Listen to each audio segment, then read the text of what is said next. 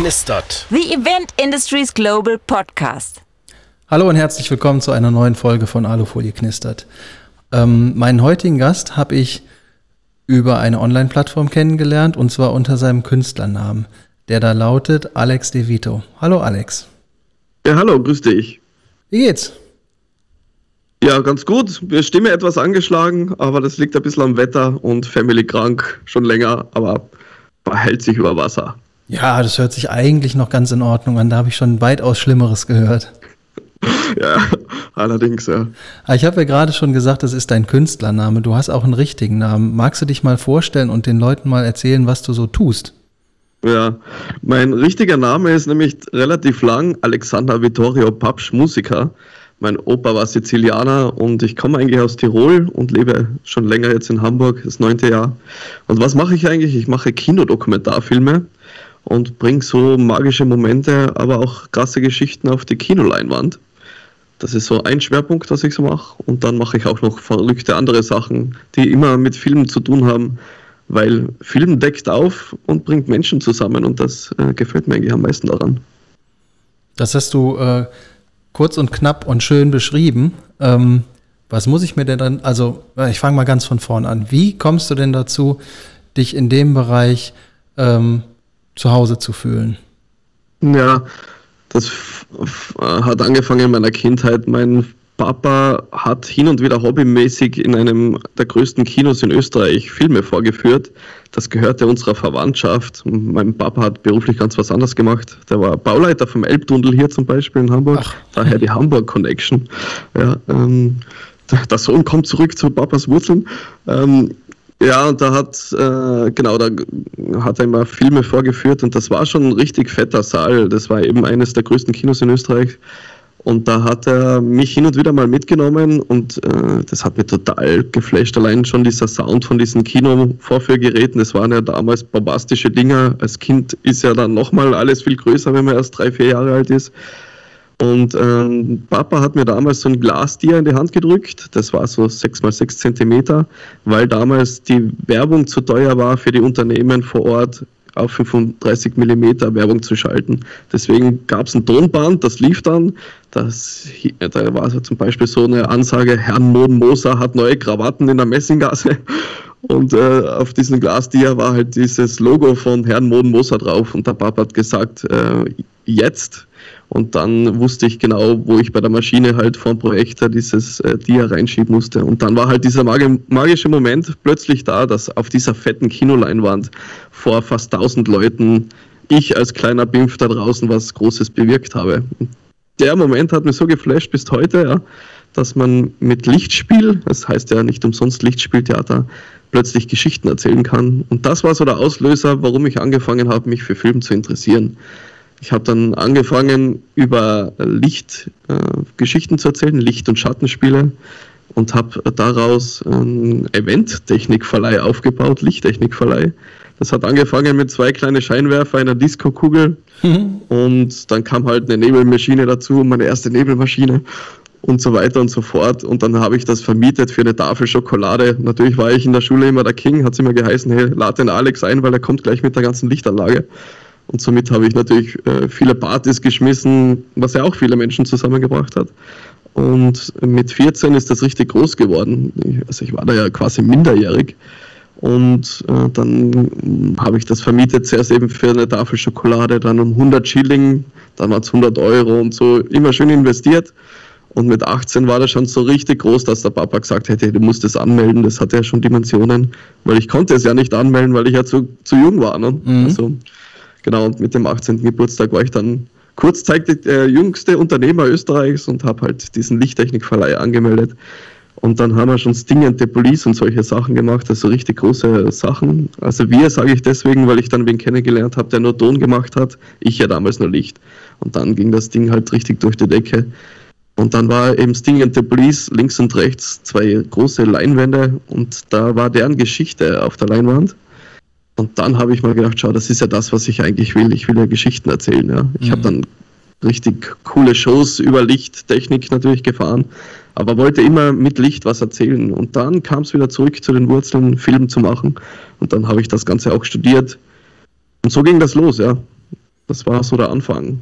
Und ich mache ja sehr viele Krisenfilme, also ich fliege ja wirklich in äh, Krisengebiete und Kriegsgebiete hinein und mache da halt so, äh, ja, das, also ich decke da wirklich äh, Sachen dann auf mit Film weil es einfach ein Wahnsinnsinstrument und Wahnsinnstool ist, wo du halt Dinge aufdecken kannst, die offiziell nie passiert sind, ja, die unter den Tisch gekehrt werden und so weiter und so fort.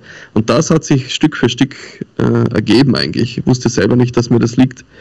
Und dann war ich bei Haiti-Erdbeben gleich vor Ort dort, über eine Million Tote. Und da hat mir ein Katastrophenmanager gesagt, du bist einer der wenigen, der da drin tatsächlich funktionieren kann und klar denken kann, weil du musst innerhalb von Millisekunden äh, wirklich über Tod und Leben entscheiden, so krass ist das auch. Und da habe ich dann selber gemerkt, dass mir das liegt und dass der Weg dann irgendwie klarer wird. Das hat eine, eines zum nächsten geführt. Ja, ich quatsch zu viel. Muss wieder mal eine Frage stellen. Nee, überhaupt nicht. Das ist ja, äh, hier geht es ja nicht um mich und die Geschichte ist ja ähm, wahrscheinlich bei weitem noch nicht zu Ende und das war wahrscheinlich auch nur die Kurzform. Aber ähm, ich habe noch nie jemanden getroffen, der sowas macht. Also ich höre gerade meine eigenen Sendungen zu und es macht richtig Spaß.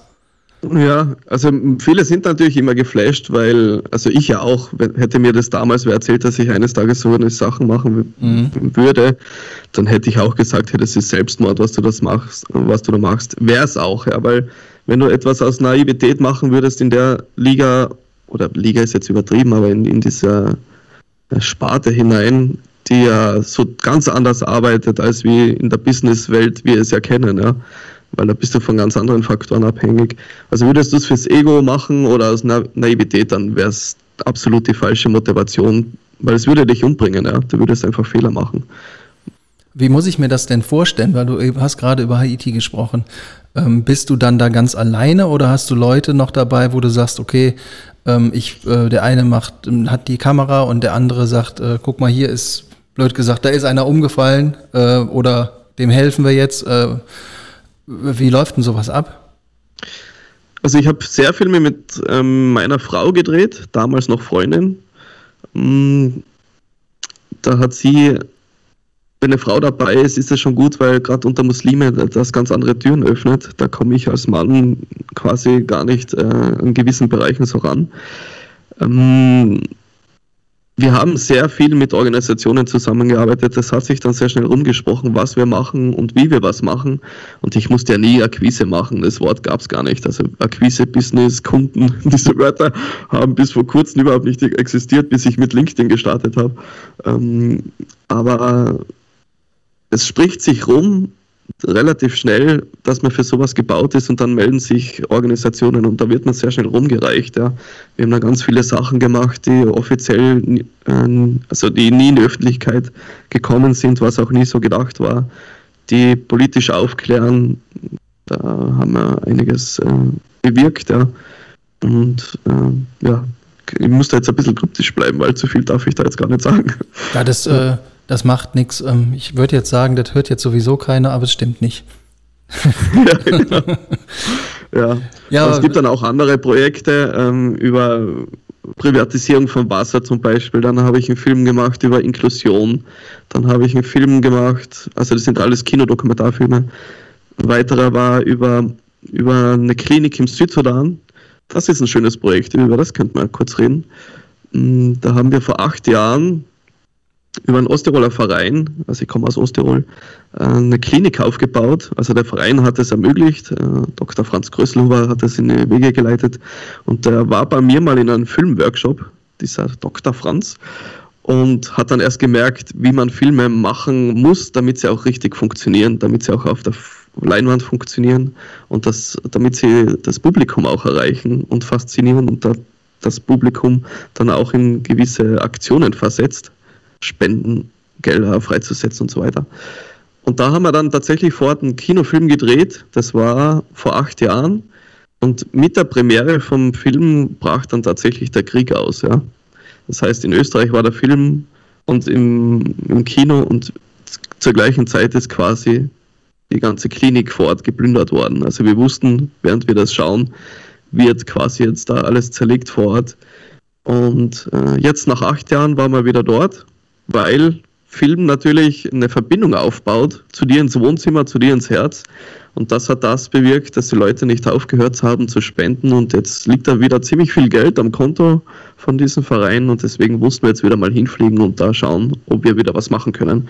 Und das ist jetzt so, dass die Klinik tatsächlich in diesem Kriegsbrennpunkt steht. Also es gibt keinen schlechteren Ort jetzt, wo man eigentlich eine Klinik hingestellt hat als, als dort, weil es gibt fünf Präsidenten im Südsudan, dann gibt es 680 Abgeordnete. Bei vier Millionen Einwohnern muss man sich mal vorstellen. Man weiß auch gar nicht mehr, wie viele dort vor Ort jetzt leben, weil da viele geflüchtet sind.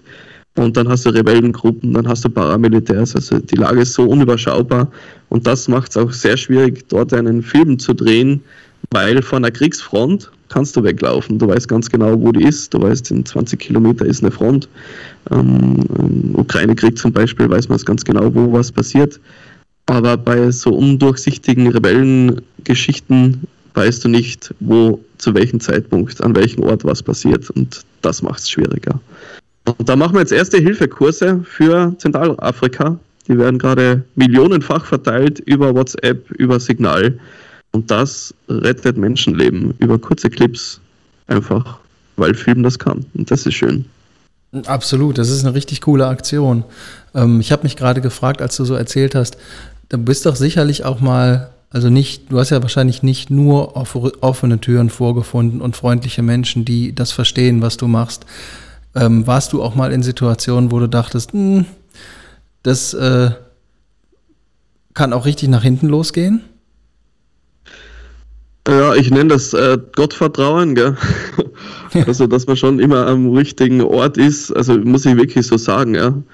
Weil sicher gibt es Orte, wo man, ja, muss es anders sagen, vieles, ich sehe ja vieles durch den Sucher der Kamera. Und erst im Filmschnitt daheim komme ich dann oft drauf, wie gefährlich das eigentlich war vor Ort, gell? Also vieles bekomme ich wahrscheinlich gar nicht so mit, aber man muss da schon echt weise umgehen und auch den Menschen vor Ort vertrauen, weil die wissen am besten und können die Lage am besten einschätzen. Und ich bekomme da immer die Kontaktpersonen vor Ort, die ich vorher gar nicht kenne. Und die, denen muss man vertrauen, ja. Und das mhm. hat bis jetzt immer ganz gut geklappt und hat auch echt Türen geöffnet. Also ich bin jetzt mehr vor offenen Türen gestanden vor Ort, als wie vor verschlossenen. Und wenn eine Tür zu ist, das habe ich auch mal in meinem Leben probiert, eine geschlossene Tür, die kann man auch auftreten, dann ist sie auch offen und das ist meistens nicht so schlau. Also hey, das, das weiß ich schon, wenn was nicht geht, dann hat es seine Gründe, ja. Und man muss viel Zeit mitbringen bei solchen Projekten. Man kann jetzt nicht sagen, ich fliege jetzt zwei Wochen hin und dann komme ich mit einem fertigen Film nach Hause. Wir haben damals in Mexiko über den Zapatismus einen Film gedreht. Da haben wir auch gedacht, ja, drei Wochen Drehzeit. Am Ende haben wir in Summe neun Monate gebraucht. Ui. Haben dann in, in äh, Regenwald mit denen gelebt, wirklich äh, Verbindung aufgebaut. Und die haben auch gemerkt, dass wir nicht mehr gehen, dass wir wirklich äh, ein großes Interesse an deren Geschichte, an deren Leben haben und auch diese Umstände da aufdecken wollten. Und das haben sie nach einiger Zeit kapiert, dass wir auch wirklich mhm. nicht äh, loslassen und das auch ernst meinen und wir das auch nicht wegen Geld machen oder sonst irgendwie äh, Ego-Geschichten. Und das äh, hat dann wahnsinnige Türen geöffnet. Ja. Das war und wie der Kinodokumentarfilm Boko a Boko heißt er. Ja, super. Den können wir auf jeden Fall, äh, alles, was du gemacht hast, verlinken wir noch in den Shownotes am Ende. Ähm, ja. Aber wie muss ich mir das denn vorstellen? Dann fliegst du da nach Mexiko. Also irgendwann hat das ja mal angefangen. War die Idee in deinem Kopf oder war das eine Auftragsarbeit? Und ähm, wie, wie ist denn dann der nächste Schritt? Also klar muss man ein Flugticket buchen, aber du kannst dich ja nicht zu irgendjemandem in den Dschungel setzen und sagen, Tag, da bin ich. Das muss ja in irgendeiner Form vorbereitet sein. Genau. Meine Frau hat damals noch studiert und das war tatsächlich ihre Abschlussarbeit von der Uni. Und ich war damals schon selbstständig und dann hat äh, meine Frau Förderung bekommen für Recherchearbeit. Dann haben wir natürlich Bücher gelesen über den Zapatismus äh, en masse. Und angefangen hat es tatsächlich in der Linzer Straßenbahn. Und das war ganz nett, weil eine neben uns hat irgendwas über Zapatismus erzählt. Ja, und Zapatismus ich noch nie gehört, meine Frau auch nicht. Und halt, ja, die, die haben Aufstand in, in Chiapas, Mexiko gemacht. Also dieses äh, Basisvolk, also es sind ja Bauern, Zapatistas, und haben da die Regierung geputscht in Chiapas. Und äh, das sind wir halt hellhörig geworden. Und dann haben wir mal geschaut, Zapatismus nie gehört. Wie kann ein normales Volk quasi ohne irgendwelchen Waffen eine Regierung da putschen? Gegen so einen mächtigen Apparat wie Mexiko vor allem. Und ähm, dann haben wir angefangen da zu recherchieren. Ja, das Auslöser war in der Straßenbahn in, in, in, in Linz. Dann eben Förderung bekommen für Recherchearbeit dann Tickets gebucht drüber und dann vor Ort festgestellt, unser ganzes Wissen, was wir jetzt eineinhalb Jahre da reingefressen haben über verschiedenste Bücher und Doktorarbeiten und Masterarbeiten, hat mit der Realität vor Ort nichts zu tun. Ja. da bin ich mittlerweile schon echt vorsichtig, weil wenn du jetzt Bücher schreibst über Recherchearbeiten und Doktorarbeiten von anderen Büchern, mhm. dann kommt am Ende wieder eine Arbeit raus, was so weit weg ist von der Realität, ja. Und da haben wir erst gemerkt, wir müssen das ganze Wissen, was wir haben, einstampfen, ja. Weil du kommst natürlich mit einem europäischen Blick darüber. Mhm. Und im Film gilt es halt doch immer noch, möglichst objektiv zu bleiben. Das schaffst du auch nie, aber möglichst Objektivität äh, beizubehalten. Und da musst du den europäischen Blick mal wegschalten und ich weiß noch ganz genau, wie meine Sichtweisen waren. Dort angekommen, was haben die an Infrastruktur, welche Gebäude stehen da, gibt es eine Straße, haben die Strom und so weiter. Das ist ein typisch europäischer Blick. Äh, aber das zu verstehen, dass die 64 unterschiedliche Sprachen haben, die miteinander gar nicht kommunizieren können und dann äh, so Reiter, Lotsen und, und Boten haben, die äh, quasi Nachrichten übermitteln ohne Funk und dann unter 64 verschiedenen Sprachen einen Aufstand zu organisieren, das äh, ist gewaltig, dass sowas funktioniert. Ja. Und das ist sehr gut im Film drin. Und das haben wir auch gut geschafft, eben aufgrund dessen, weil wir auch so viel Zeit dort verbracht haben mhm. und weil der Zapatisten dann echt uns wirklich auch ins Herz aufgenommen haben und da das hat lange gedauert, ja, weil es ein einzig basisdemokratisches System auf der Welt, das funktioniert. Das klingt am Papier her immer ganz gut. Wir, äh, wir entscheiden alles gemeinsam und äh, funktioniert dann in der Realität ja selten. Das heißt, wenn du mit einer Frage dorthin kommst, und wir hatten viele Fragen, 36 an der Zahl, das weiß mhm. ich noch, und haben halt äh, gemerkt, okay, am Ende bleibt eine Frage übrig, dürfen wir hier filmen, ja oder nein, ja. Und ja. das dauerte fast eineinhalb Monate, bis die Antwort kam, weil die natürlich ihre ganzen Dörfer fragen müssen mhm. und das muss dann einstimmig sein. Caracoles nennt sich das. Ähm, genau, da braucht es lange Zeit, bis eine Antwort kommt und die prüfen das natürlich auch, weil die bekommen ja natürlich viele Anfragen. Und äh, genau, die wollen sich natürlich auch nicht medial verhäckseln lassen, sage ich jetzt mal so. Und, und wie habt ihr dann da kommuniziert vor Ort? Hattet ihr jemanden an der Seite, der, äh, der mal zumindest mal so eine von den ähm, vielen Dialekten oder von den vielen Sprachen sprach? Oder habt ihr das mit Händen und Füßen erklärt? Genau, wir mussten ja Spanisch lernen und konnten wir vorher noch nicht. Und mit Spanisch kommt man da weiter. Mhm. Zapatisten sprechen nicht alle Spanisch, aber die haben dann wieder deren Übersetzer. Und da kommt man schon weiter, ja. Das hat geholfen. Also mit den Leuten dann vor Ort wirklich äh, Verbindung aufbauen. Und man lebt da ja dann auch. Also man kommt dann wirklich in die Caracoles, in deren Wohndörfer hinein, wird dann auch zugeteilt. Äh, äh, man geht dann nämlich als Menschenrechtsbeobachter hinein. Das mhm. heißt, damals war die Lage so, dass man selber dann Menschenrechtsbeobachter ist. Das heißt, du als weißer Mensch, als Gringo, sagen sie ja, ähm, kommt aus Amerika der Begriff, und, äh, lebst da mit denen und das bietet zur damaligen Zeit war das für die noch äh, eine gewisse Sicherheit, wenn ein Europäer oder Amerikaner mit denen lebt, dann wissen die, würde das Paramilitär oder das äh, Militär dort was machen mit denen oder sie wieder vertreiben wollen, dann wären wir die Ersten, die das in die Welt berichten würden. Mhm. Und es gab dann schon einen Zeitpunkt später, wo sie auch davon nicht mehr zurückgeschreckt haben. Man muss verstehen, die sind immer wieder zurückgedrängt worden. Also es sind Bauern wie hier in Deutschland genauso, die einfach für einen Milchpreis oder Kaffeepreis kämpfen, ja. Und äh, die sagen ja selber, jeder, der für seinen Milchpreis kämpft oder für seinen Preis der, der Ernte, kann sich Zapatist nennen. Passiert ja jetzt eh wieder. Bauernproteste, mhm. ja. deswegen Traktoren wieder in der Stadt und so weiter. Die kämpfen für ihre Grundrechte und das ist total legitim, ja. Wenn wir kein Essen mehr haben, irgendwo muss es herkommen, ja. Und ähm, das ist eigentlich derselbe Kampf, der damals schon dort war, weil sie verdrängt worden sind, sind dann zurückgedrängt worden in die Gebiete, die die Regierung nicht mehr brauchte. Dann waren die plötzlich in Gebiete eben drin, die dann doch wieder interessant waren, weil der Tourismus so gebummt hat. Natürlich wollten die Touristen genau in die Gebiete hinein, weil es da halt sehr schön ist. Mhm. Und jetzt mittlerweile gehen da vierspurige Autobahnen durch, also sind wieder verdrängt worden und so weiter und so fort. Ähm, genau, also diese Sachen immer aufzudecken, weil äh, das ist halt so mein Herzschlag oder unser Herzschlag. Viele Freunde sagen immer, hey Alex, ich wusste das nicht. Und deswegen ist der Film da, ja. Weil jetzt kann ich sagen, ja, ja aber jetzt weißt du und was machst du jetzt damit, ja. Und das ist äh, die Aufgabe des Publikums, dann die Entscheidungen zu treffen, was damit dann geschieht mit dem Wissen. Also mein Anspruch ist eben aufzuklären, zu sensibilisieren und wenn der Film dann es schafft, damit man gewisse Dinge eben anders macht, den Menschen nicht mehr das Wasserrecht wegnimmt, zum Beispiel, andere Filme aktueller, ähm, dann äh, habe ich ja gewonnen. Das ist mein Ansporn, ja. Ja, das kann ich äh, total nachvollziehen und ähm, äh, super Einstellung. Also viel mehr fällt mir dazu nicht ein. Ähm, ich habe mal geguckt, wir sind, wir sind noch nicht, aber gleich schon äh, am Ende der Sendung angekommen. Ähm, wir geben auf jeden Fall ganz viele Informationen von dir in die Show Notes, weil selbst, also auch ich möchte mich da noch ein bisschen weiter informieren und dann weiß ich zumindest, wo ich nachgucken muss. Ähm, liegt dir noch was auf der Seele? Hast du, habe ich, ja gut, habe ich was vergessen zu fragen, ist jetzt eine blöde Frage, aber ähm, möchtest du noch was loswerden? Hm, nee, eigentlich nicht. Also du führst ja durchs Programm, weil es gibt so viele fette Themen, die wir noch anreißen könnten. Da sind wir aber definitiv äh, äh, über der Zeit. Aber für die Filmemacher, weil viele jetzt vor allem auf LinkedIn Filmemacher mich anfragen, wie bist du da reingerutscht und so und wie schaffst du das auch finanziell?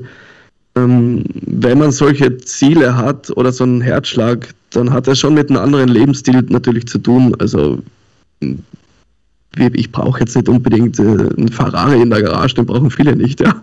ja. Aber ich sage nur, das ist dann jetzt äh, äh, ein Beispiel, äh, uns machen andere Sachen eben glücklicher. Also wir brauchen jetzt weniger Materielles, wir schmeißen fette Partys, bringen Menschen zusammen. Das ist das, wo ich zehnmal mehr davon habe, als wenn irgendwo jetzt was Tolles in der Garage steht. Und äh, das hat eine andere Lebenseinstellung. Ich glaube, dass äh, die, die jetzt zuhören und in der ähnlichen äh, Nische da reinhauen wollen, wobei so klein ist die Nische gar nicht, verstehen auch, das hat einen großen Preis, aber das füllt das Herz ziemlich gut auf. Und wenn ich mal den Löffel abgebe, dann kann ich immer noch tatsächlich auch jetzt schon zurückschauen, dass jedes Projekt einfach seinen Sinn gehabt hat und vielen Menschen ein besseres Leben ermöglicht hat. Ja, ja das kann ich, äh, das kann ich total nachvollziehen. Wir haben, ähm, ich sehe es ja auch bei uns in der Veranstaltungsbranche, du musst eine gewisse Art von Mensch sein, um gewisse Jobs zu machen. Und das hat irgendwann nichts mehr mit, klar muss jeder leben und jeder muss sich irgendwie ähm, über Wasser halten, ähm, mal gut, mal schlecht. Es gibt mal tolle und mal schlechte Monate, gar keine Frage. Aber grundsätzlich ist das Thema Einstellung zur Sache viel weiter oben angesetzt ist ähm, als, äh, als ein monetärer Ausgleich nachher. Und ich erlebe es ja immer wieder, wenn die Leute mit, äh, mit Leib und Seele und mit Herzblut bei der Sache sind, dann sind die erfolgreich. Genau, das sehe ich auch so. Mein Papa hat immer gesagt, macht euer Hobby zum Beruf, weil dann seid ihr richtig gut. Und das, mein Papa ist, äh, war äh, Leiter vom Baubezirks und da wäre total logisch gewesen, hätte ich selber Hoch- und Tiefbau studiert, hätte ich denselben Job, wäre total abgesichert, sicher und alles. Hätte mich auch interessiert und fasziniert, absolut. Aber mein Hobby war ein anderes, ja. Ich wollte Geschichten erzählen und Filme machen. Und da bin ich auch, ohne jetzt egoistisch zu sein, auch richtig gut drin, weil ich das Handwerk halt beherrsche, ja, mittlerweile, nach fast 30 Jahren jetzt. Ja, also ich äh, Hut ab, auf jeden Fall. Ich bin ähm, sehr gespannt, was da noch kommt und hätte jetzt noch eine letzte Frage an dich. Magst du noch jemanden grüßen? ja, auf das habe ich jetzt schon gewartet. Also ich grüße jetzt keinen spezifisch, aber ich möchte eigentlich mich bedanken bei allen, die mich unterstützt haben, von Organisationen wie Privatpersonen, alle möglichen, auch Unternehmen, die immer wieder sagen, hey Alex, das, was du machst, ist so wertvoll und sinnvoll. Da mach, mach mal weiter, ja. Das äh, gibt immer wieder den Ansporn, Danke zu sagen und weiterzumachen. Ja, da freuen die sich bestimmt. Ähm, ich sage auch Danke und zwar an dich und an alle Zuhörenden. Ähm, das hat mir riesen Spaß gemacht, hat mir eine Welt eröffnet, die ich vorher noch nicht so wirklich kannte. Und ich, ich bin jetzt schon nach den 25 Minuten ein kleines bisschen schlauer als vorher. Also lieben Dank. Ja, ich sage auch danke. Es war sehr nett. Wunderbar. Also, vielen Dank fürs Zuhören. Ähm, ich hoffe, wir sehen uns bald. Wenn ihr etwas über Alex und seine Projekte wissen möchtet, dann findet ihr die ganzen Infos in den Show Notes. Ich kann nur empfehlen, da reinzugucken, denn ähm, da gibt es eine Menge zu lesen. Macht's gut.